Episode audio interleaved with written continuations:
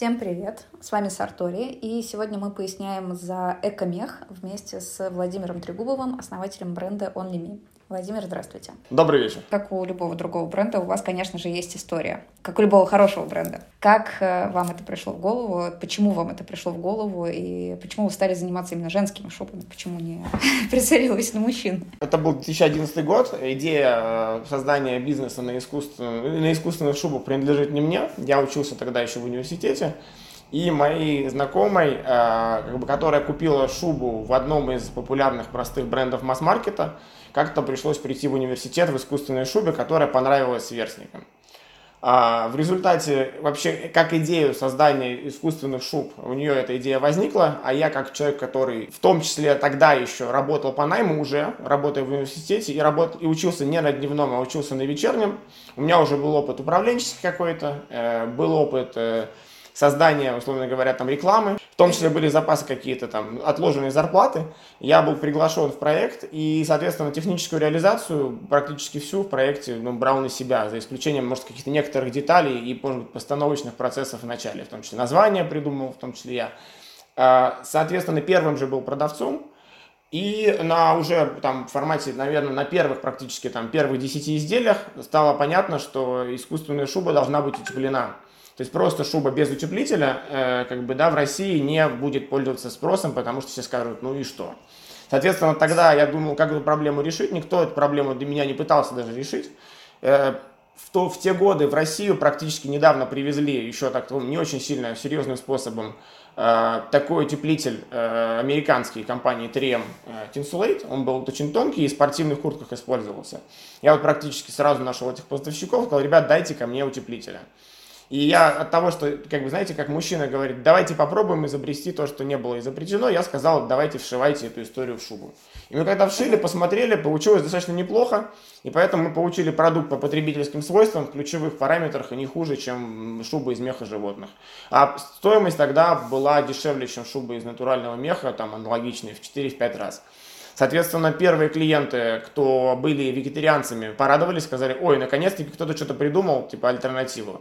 И очень много в первый год было именно клиентов-вегетарианцев. Затем у нас подключились э, те клиенты, которые, честно говоря, хотели натуральную шубу, но не сильно могли себе позволить. И, соответственно, мы были такой как бы, альтернативой. Ну и была часть клиентов, не такая большая, как сегодня, это те, которые уже хотели, понимали, что они не являясь вегетарианцами, зоозащитниками, просто понимали, что мех животных это все-таки животные, они смотрят СМИ, понимают, там какие-то, может быть, гуманные фильмы смотрели, я думаю, что многие слышали про фильмы «Земляне», там и другие разные про гуманность и про то, что животных убивают для создания разных продуктов для людей, что цивилизованному человеку уже как бы это делать не так необходимо, как древнему человеку. Соответственно, нужно отказываться по возможности от жестокости. И вот э, эти люди были нашими первыми клиентами. Э, потом с каждым годом группа людей, которые просто как бы не являясь вегетарианцами и не хотя даже там мимикрировать под шубу из меха животных, а просто выбирая искусственный мех, потому что это гуманно, тоже греет, классно, весело, давай. Таких клиентов все больше и больше, и сегодня это подавляющее э, как бы, количество наших клиентов. И как бы, ну, для этих клиентов мы сегодня выдаем очень большой ассортимент. У нас порядка 130 моделей в наличии, в продаже. Я вот считал на прошлой неделе. И я считаю, что это хорошее достижение. То есть у нас такая задача стояла, и вот мы ее как бы ассортимент плюс как бы качество меха, многие всякие другие технологические фишки мы каждый год нарабатывали, и вот сегодня как бы, ну как есть. Слушайте, ну вот как человек, получивший оповещение о том, что у вас э, грядет э, распродажа, заглянул, разумеется, на сайт и обнаружила, что, тем не менее, в ассортименте такое немалое количество, да, шуб, условно говоря, под кого-то. А вот э, кто те люди, которые покупают шубы под кого-то, да, которые выглядят как шуба из норки, как выглядит э, как шуба из чего-нибудь, что было живым? Очень интересный э, ракурс. Э, я скажу откровенно, мы никогда не э, рассматривали название под кого-то как э, способ э, клиенту заявить, что это ты под кого-то э, как бы маскируешься. Мы скорее использовали это для того, чтобы людям было понятно, что мех, например, длинный, короткий, там, плотный, неплотный, то есть чтобы людям было понятно, что такое шуба из лисы. Тогда, понятно, что лиса, длинный ворс, там плотный, все такое, там, да, норка тоненькая, все такое. И поэтому, как бы, вот это понятие под мы просто оставили, чтобы просто людям было представление о рельефе изделия. Если, например, они смотрят на черную шубу, и там не до конца понятно, а черное особенно изделие, насколько длинный ворс. И тут, когда ты говоришь, что это под норку, там, да, а не под мутон, э, тут людям сразу, ну, условно говоря, в голове складывается, насколько она будет э, толстая. Поэтому тут скорее именно в этом вопросе э, как бы причина, почему мы это название оставили. На старте это на самом деле было в том числе для того, чтобы людям было понятно, ну, типа под кого это шуба. Потому что черная шуба, там, мутон, норка это две разных совершенно плоскости. А, нет такого, что как-то сильно можно визуально расчленить этот сегмент покупателей, да, которые выбирают, вот, условно говоря, шубы такие олдскульные, а, традиционалистские, назовем их так, и вот э, шубы, условно говоря, серо-буро-малиновые э, под леоперд э, или что-то такое живенькое. Яркие цвета, с каждым годом тренд растет, светлые цвета, с каждым годом, годом тренд растет, все равно процент покупателей, которые выбирают темный серый, графитовый, какой-то такой темно-коричневый, там вот такие всякие штуки, высокий. Там он, наверное, медленно-медленно, там, да, может быть, начало бренда был процентов, может быть, 70, там, сполз процентов 40 где-то, и ниже 40 процентов не падает. Могу сразу сказать, что лично у меня, как у профессионала, изделия, которые сегодня являются изделиями темных оттенков, которые мы делаем, вызывают большущее уважение – я реально восхищаюсь мехами, которые в нашем ассортименте именно там темных оттенков. Некоторые есть прям такие офигенные. Ты заходишь, там такие красивые, шоколадные, черные прям цвета. Ты думаешь, как круто, как офигенно. Жалко, что такого не было, когда мы начинали. И это уже не то, словно говоря, темные там классика изделия, которые вызывали тебе. Ну, это для, это для классического покупателя. То есть, честно скажу, они сейчас такие клевые, что я не уверен, что если бы мне сказали подобрать, условно говоря, для своей второй половины шубу, я не остановился бы на них, потому что что у них уже есть что-то из знаете, такого, когда изысканно, клево прям, вот уже вот там даже в такую сторону получилось у современного искусственного меха перескочить, что я, честно скажу, уже вот просто люди, которые выбирают именно наши темные изделия, у меня не поворачивается язык назвать, что они исключительно консервативных взглядов в моде. На самом деле там и абсолютно прогрессивные ребята. То есть уже темный цвет как таковой может быть, года три назад в действительности был такой, знаете, индикатор, что люди опасаются что-то яркое одевать. То сейчас темный цвет в некоторых случаях это наоборот уже как бы такой один из, один из видов, э, наоборот, классного, прикольного выбора. Вот так. Я последний раз, кажется, ходила в шубе, когда мне было лет шесть. Мне ее собственноручно сшил мой дядя из собственноручно же убитых кроликов. С тех пор вот как-то я не припомню, чтобы у меня снова возникала мысль э, надеть на себя что-то похожее. Можете меня убедить? Продайте мне шубу. Я скажу так, это будет максимально откровенный разговор. Я не любитель, э, сказать, я очень, я, я лучше переборщу с какие-то там, может быть, средней приятности правды, нежели не, не доборщу. Э, процент э, покупателей, которым в принципе не годится эстетика меха, любого натурального или искусственного процентов, может быть там от 5 до 15. То есть это люди, которые в принципе в их имидж, стиль э, подходит не, не мех, то есть не мех. То есть как бы для остальных 85 процентов Э, понять, кто эти люди, я мог обычно, я первые там тысячу-две шуб продал сам, поэтому я этих людей как бы чувствую, когда они одевать начинают. И я понимаю, что нет. У меня были, на самом деле, даже в те годы изделия, как были пальто меховые, тонкие, которые не являлись шубой, они были тонким меховым пальто, которые на грани практически пальто, но были из меха сделаны. Такие покупатели у меня уходили просто с меховым пальто. Поэтому тут вопрос следующий, что если надо закрыть человека на зимнюю одежду нашим брендом, то тут я сто процентов могу в магазине человеку, кто пришел, ну, найти практически для любого очень даже классные решения, и э, ну, они реально будут клевыми. То есть в формате ты выйдешь и скажешь, блин, клево, как минимум клево, а может быть и очень круто, чтобы показать другим. А, что касается именно шубы, допустим, вы находитесь в тех 85%, которым именно шуба подойдет. Тогда я вам начинаю прежде всего рассказывать наверное, сначала я, я бы узнал у вас, э, какой все-таки имидж вы больше носите, и что у вас сегодня есть в гардеробе, и что у вас круто получается. Потому что я не знаю то, каким образом вы себя позиционируете в группе людей, с которыми вы общаетесь, как вы себя позиционируете в соцсетях, если вы это делаете. Я прежде всего спрошу у вас именно момент, как вы себя э, позиционируете. И когда я пойму, что вы себя позиционируете ближе к консервативному формату или что-то интересное, яркое, я туда и буду копать. Я буду с вами мерить, там, условно говоря, что-то посветлее, поярче, повеселее на старте, либо мы пойдем с вами в что-то все-таки более классическое, прикладное, например, чтобы вам под ваш стиль жизни, например, не было там комфортно там по длине шубы, там, да, или по капюшону. То есть такие вопросы я буду скорее с этой плоскости заходить. И потом, когда я эти уже выборки уберу, у меня останется там финальных 5-7 изделий, мы с вами померяем, и тут надо, чтобы ваша душа подошла к этим вещам. То есть тут уже, если вы будете ошибаться, я вас остановлю, а если ваша душа из пяти крутых вариантов выбирает один, значит тут надо выбирать его. Поэтому вот так. А если продать идею искусственной шубы нашего бренда, я расскажу. У вас просто как бы, ну, есть стандартный, понятный, хороший, сильный комплект, которым я преимущественно грузил наш бренд на протяжении 10 лет.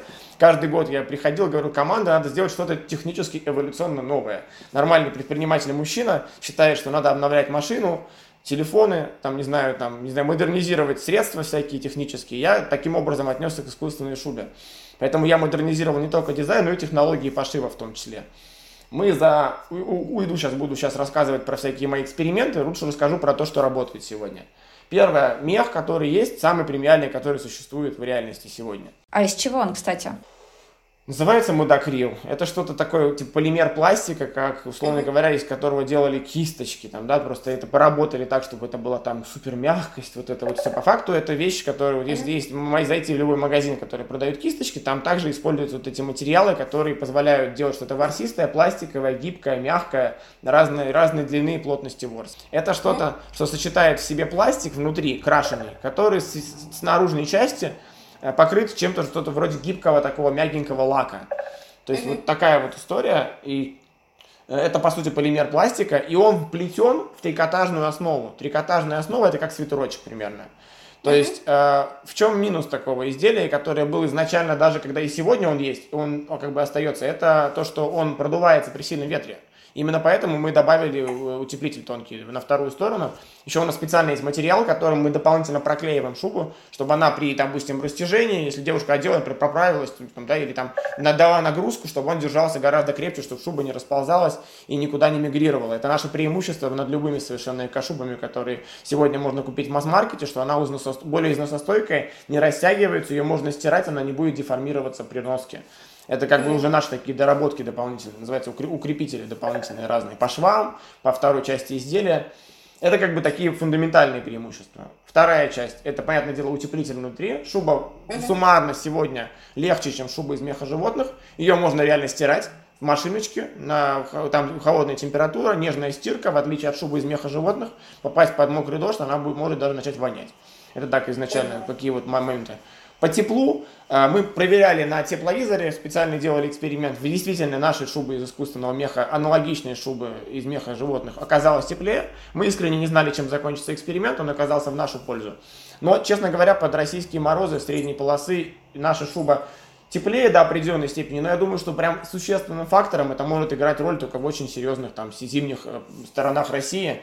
Поэтому как бы тут там вопрос в градусах, там определенный процент разницы. Я не помню, в чем они были, в цифрах заключался. У вас э, были покупатели из Якутии?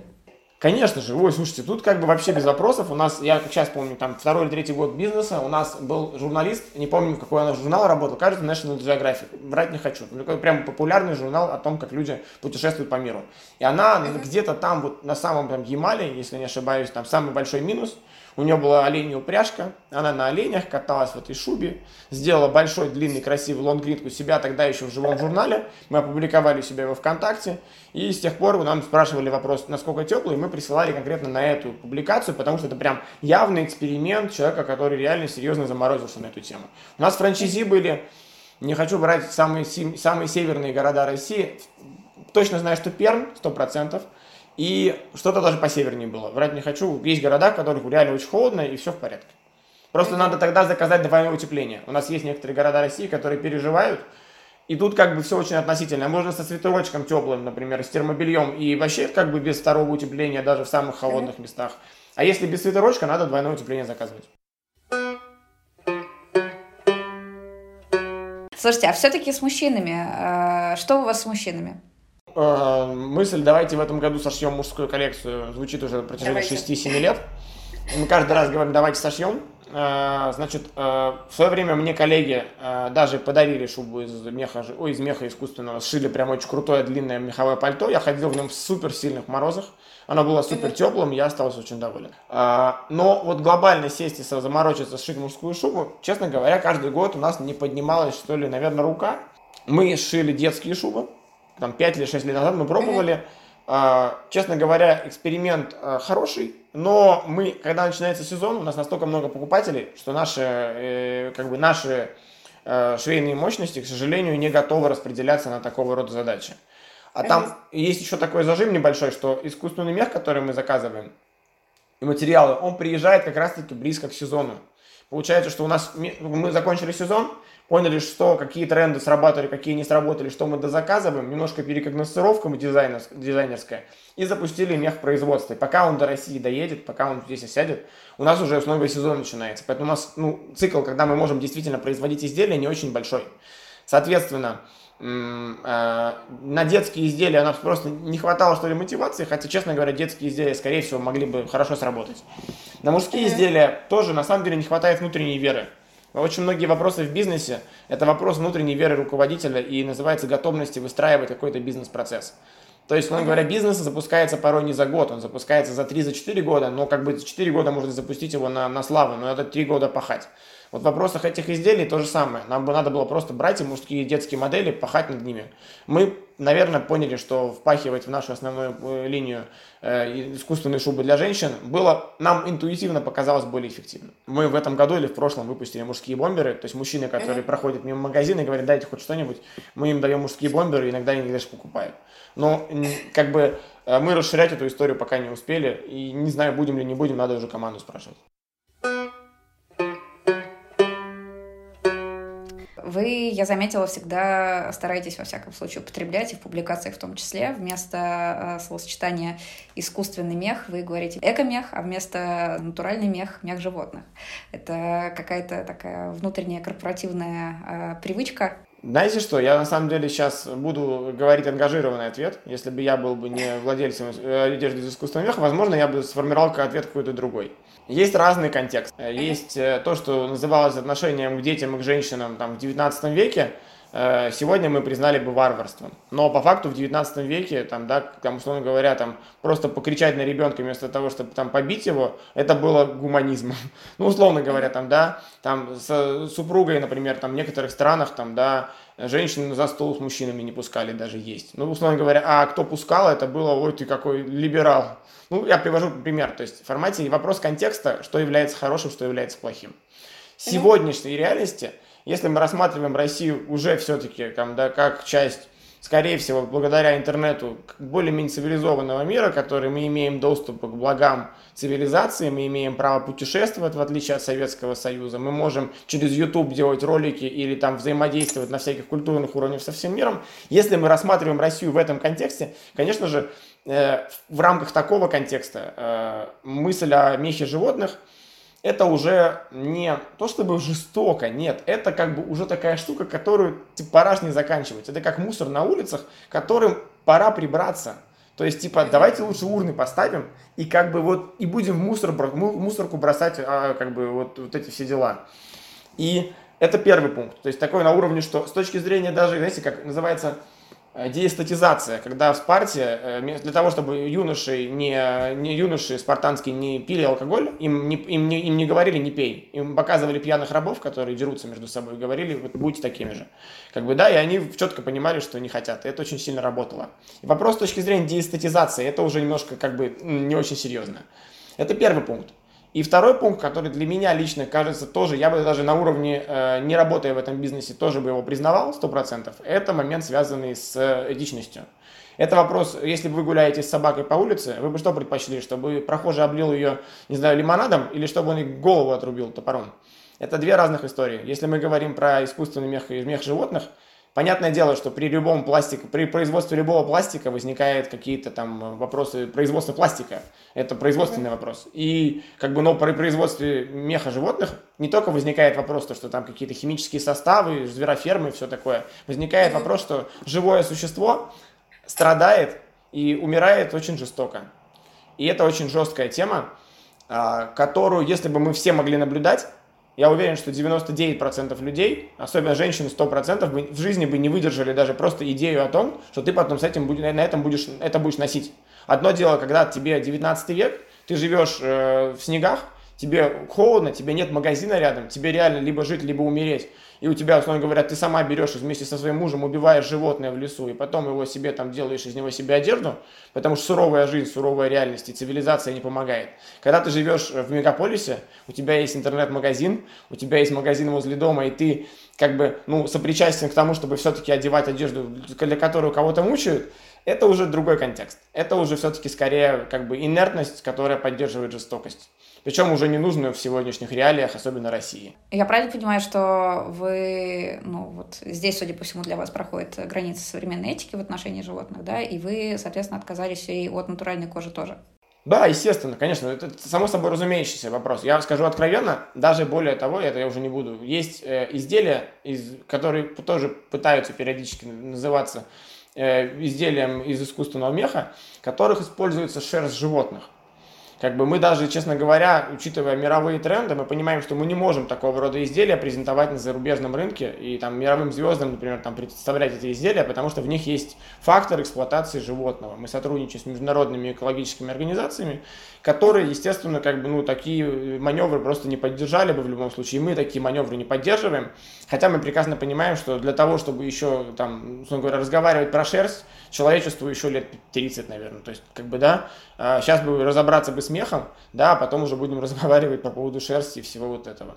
То есть мы, э, как бы, понимаем, что я, например, там, вегетарианец, я не ношу кожу ни в каком ракурсе, у меня есть часть команды моей управленческой, которая тоже поддерживает эти все философские истории. И, как бы, мы считаем это правильным. То есть, как бы, начинать надо с себя.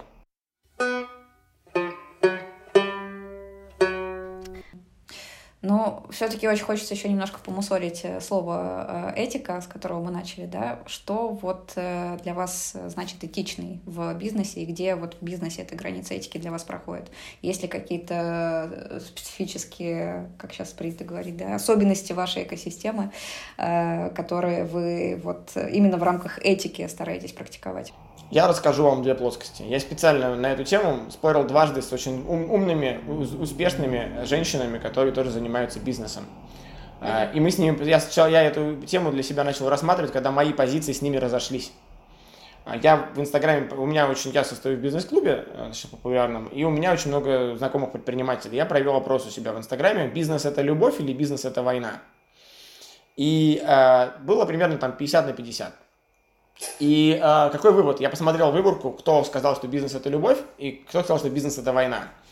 И, э, как правило, бизнес это любовь, сказали те люди, которые бы лично, как человек, любили бы своего покупателя.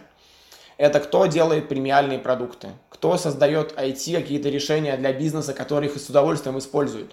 Кто сказал, что бизнес это война? Те, у которых жесткий бизнес, строительный, работа с государством, какие-то B2B контракты, серьезные движухи, риски, сложности, энергозатраты и, и все вот это вот. То есть там, где их покупатель, это скорее полуоппонент в чем-то, нежели потребитель их, э, благодарный потребитель их услуги. Э, и тут как бы возникает, как, э, знаете, как бизнес, внутри бизнеса есть разная психология мой один очень умный для меня там мой товарищ по бизнесу, тоже предприниматель, сказал, что у предпринима... у бизнеса, у, у некоторых бизнесов очень сильно отличается э, вид деятельности э, психологически, что порой человек даже вне бизнеса гораздо ближе к тебе может оказаться по психологическому складу. Говорит, как тебе, например, условно говоря, художник, или к тебе, Владимир, например, режиссер-постановщик в театре, возможно, тебе ближе психологически, чем предприниматель, который строит, там, не знаю, заводы, пароходы для государства. Потому что у вас структура мышления, структура постановки задач, структура инструментария, влияние на людей похожее.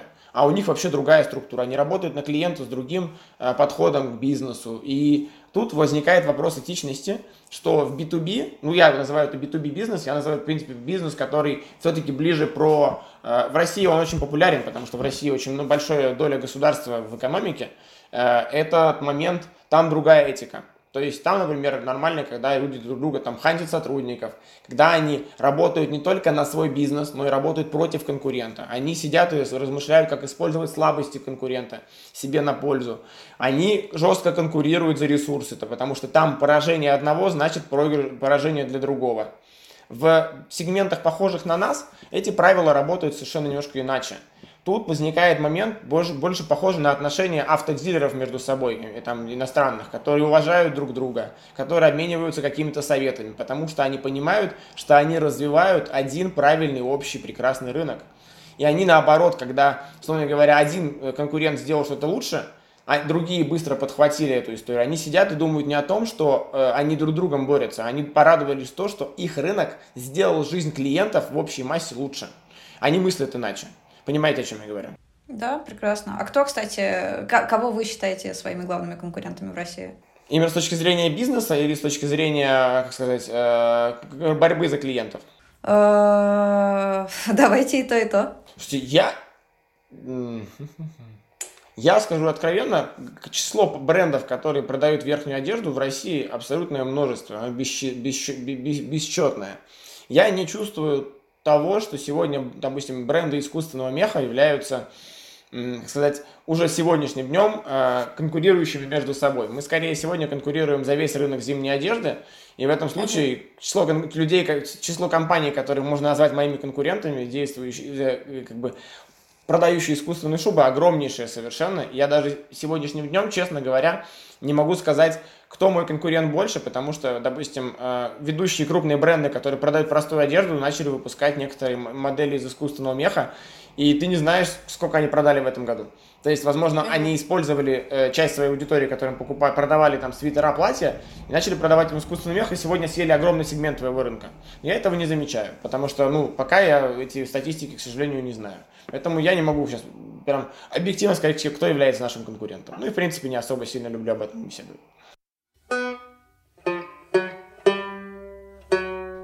Слушайте, а вот э, вы, несмотря на то, что магазин у вас находится в 19, кажется, я насчитала городах России, а вы сами, тем не менее, вот здесь неподалеку на Сеной обретаетесь. Почему вы, как, как все, значит, приличные люди, не дернете в Москву? Что вас здесь держит? Я вот прикольный на самом деле вопрос, мне нравится этот вопрос. Он как бы такой для, для Петербурга будет э, там, реверансным. Я э, уезжал в Москву на третий, четвертый год создания бизнеса. Мне казалось, что ну, я такой был активный достаточно, у меня есть определенная скорость моей жизни и как бы процессов, которые я хотел видеть вокруг себя. Я не мог эти процессы почему-то в Петербурге нащупать людей, которые могли бы быть со мной на такой скорости, с такими подходами. Видимо, в тот возраст был, я еще пока, или нетворкинг был слабый. Время, может, было другое. Я поехал в Москву, открывал первый магазин, сначала первый шоурум, потом магазин. Я также фоново жил в Москве, это было года 3-4. То есть, как бы я 4 или 5 лет прожил в Москве. А, я а, там собирал команду, там менял состав команды московской, пытался бренд развивать уже в Москве, как бы коллаборировался тогда с Ати Казановой, то есть когда это было в тот мой период московской моей жизни. И на каком-то этапе у меня вышла такая ситуация, что я был вынужден на какое-то время вернуться в Петербург по своим личным делам. И я заметил такую интересную штуку, что мне не понравилось в Москве проводить выходные.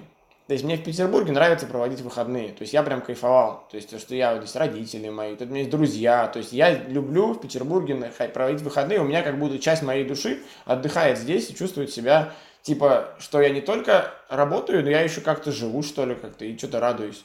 В Москве у меня этого ощущения не было. Я вижу сейчас, что Москва поменялась с тех пор, я вижу, какие там движухи наводит там Собянин, условно говоря, вижу, что есть динамика, и москвичи более довольны городом, где живут, и это очень круто, когда у нас есть возможность русским людям любить место, где мы живем, потому что в 90-х годах нельзя было назвать Россию страну, которую можно любить за условия, которые она дает. Сегодняшним днем это уже есть, и, возможно, я, может, по-другому бы отнесся. Но я в Петербурге, вернувшись, э, осознанно решил собрать команду людей, и собрать себе окружение, которое работает на таких же скоростях, как и я, и у меня это удалось сделать, и поэтому у меня нет необходимости дергать в Москву. Я э, понимаю, что есть прекрасная такая вещь, как Сапсан, поэтому, когда реально есть бизнес-задачи, я просто сел с утра на Сапсан, приехал там, там в 11 там, в Москве, и там 12, я не помню точно, и объехал, приехал на такси, пообщался с людьми, вернулся обратно на вечернем Сапсане. Да, я, кстати, я сама из Москвы, я когда сюда перебралась, э, некоторое время вот именно что пыталась э, как-то адаптироваться к местному темпу, потому что мне это всегда казалось, что люди существуют на гораздо более высоких скоростях. Но нет, шесть лет, и, кажется, я замедлилась до достаточных степеней. Есть люди, на самом деле, просто процент людей, которые очень активно двигаются и прям очень амбициозные в Петербурге, действительно, я бы оценил чуть пониже. Я расскажу, причина очень простая. А, все равно Петербург и Москва – это большая зона притяжения людей со всей России. И а, когда люди едут в Москву, есть определенный имидж места, куда ты едешь. И есть имидж Петербурга, есть имидж Москвы. Это как в университет поступать. тебе в одном университете говорят, будет прям много вечеринок, движухи, а в другом случае говорят, будет красивый университет.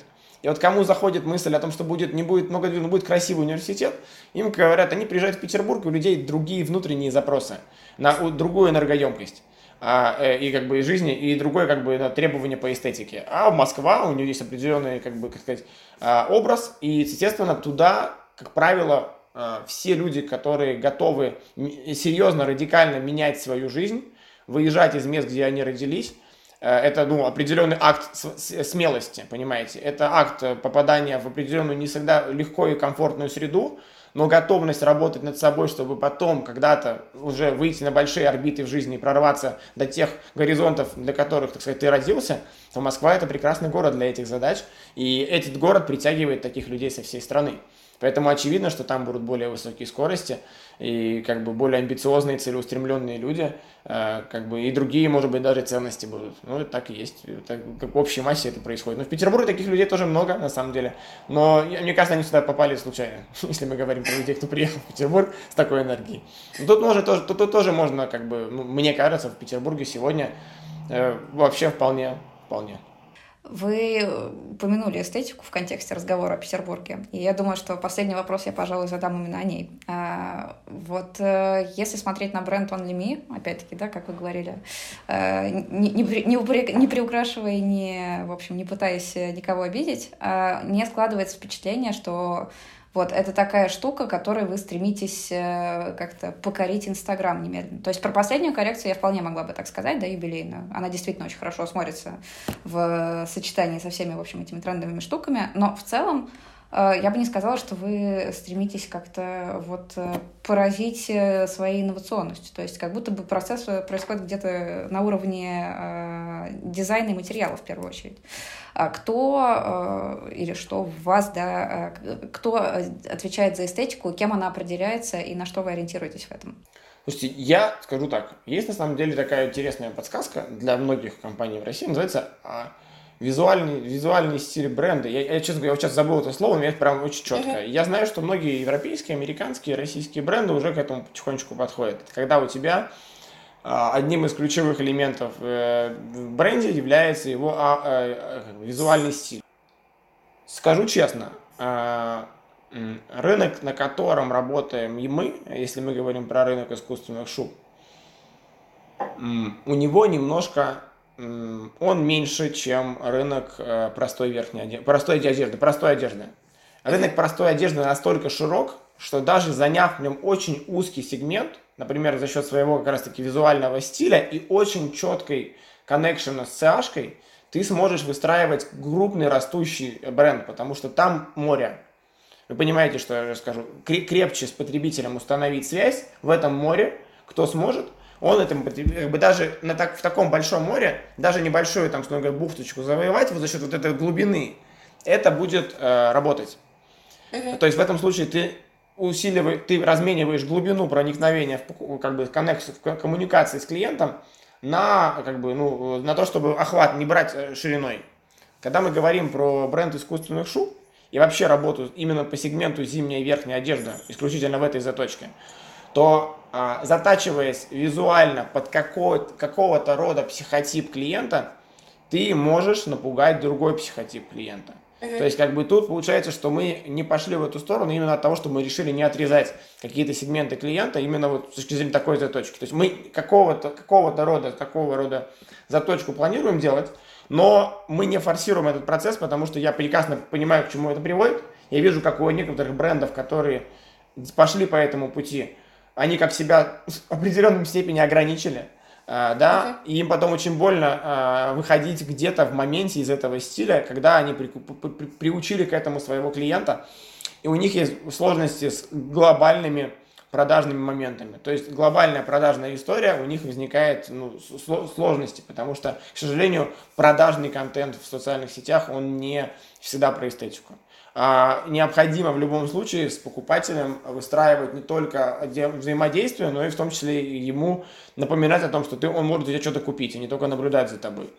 Поэтому я так скажу, а, эта вещь мной видна, мы эту вещь осознанно не форсировали, мы будем элементы этого процесса добавлять в бренд, но я понимаю, что а, в сегменте, в котором работаем мы, это решение не является э, must-have. Если бы я заходил бы заново создавать бренд в, просто в сегменте простой там, одежды, э, широкого ассортимента, я, естественно, бы точно пошел бы по этому пути. Потому что в таком конкурентном рынке, кто глубже нырнет в клиента, тот и будет с ним, условно говоря, работать. Особенно в рамках того, что конкурировать приходится со всем глобальным миром через Инстаграм. Это так. Спасибо большое за беседу. А, надеюсь, не в последний раз. Я, я на связи.